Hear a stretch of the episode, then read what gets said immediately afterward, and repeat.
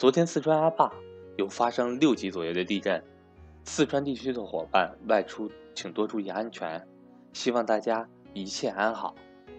我是班主任韩登海，本月格局在 YY 语音上有安排一节免费理财分享课，赵正宝老师主讲，想参加的伙伴请尽早和我联系，教大家如何准备 YY 语音和 YY 语音的具体操作方法。我的手机和微信为。幺三八幺零三二六四四二，今天将要分享的主题为躲到图书馆。十一月十八日，长江电力正式在上海证券交易所上市。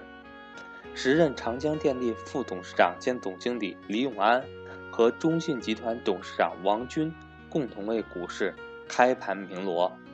长江电力上市之时，正值中国股市疲弱之际。上证指数从两二二零零一年的最高点两千两百四十三点，一路跌到一千三百点，市场也对大盘股的发行风声鹤唳。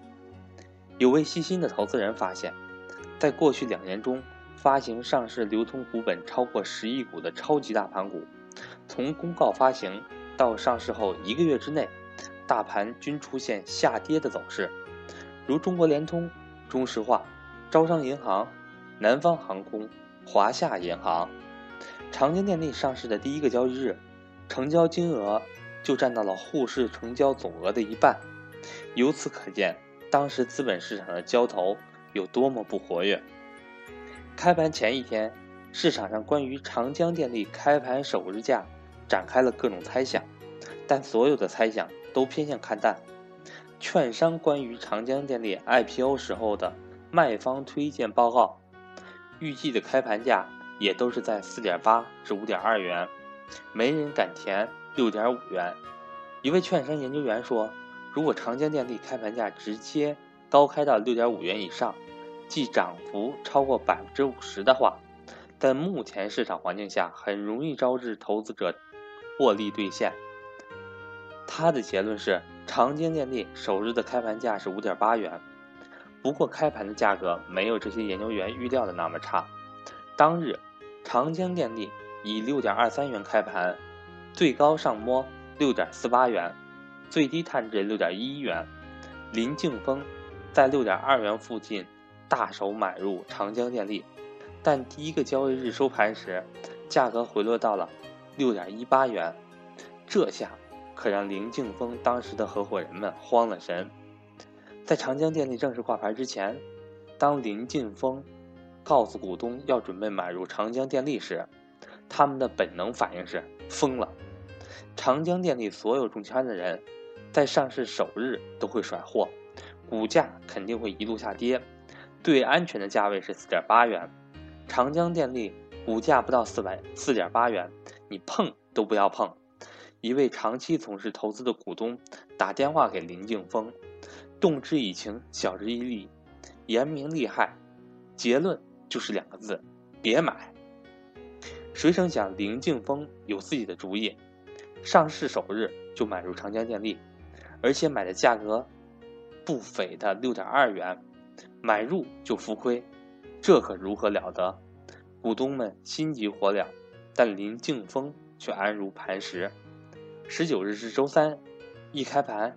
银信几乎所有跟投资相关的人都把眼睛盯在了电脑屏幕上。这天，长江电力低开高走，一路上冲到六点二六元，但之后始终无法突破这个价位线。尾盘最终收到了六点二四元，这让银信的股东们松了一口气。他们预想中的下跌局面没有出现。从第二天开始，林敬峰就不断接到股东们的电话。和之前股东们反对买入长江电力相似，这次他们众口一词的观点是：赶紧卖，挣了一毛钱就赶紧卖。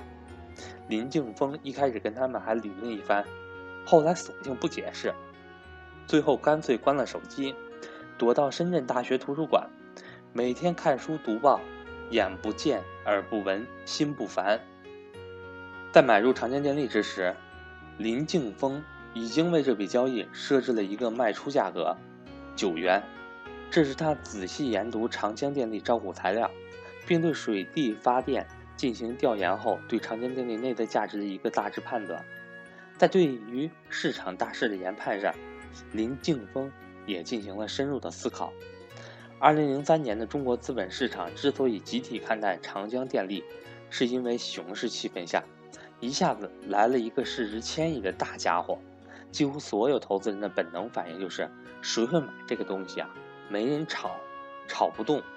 但在林敬峰看来，当时大盘已经跌到了一千三百点附近，跌无可跌是一个基本判断。事后看来，大盘和长江电力的走势。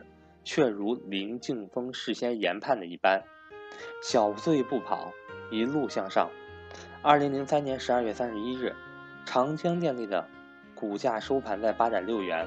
第二天，林敬峰和股东们在成都开会。当天晚上，股东们喝酒庆祝长江电力这笔交易获利。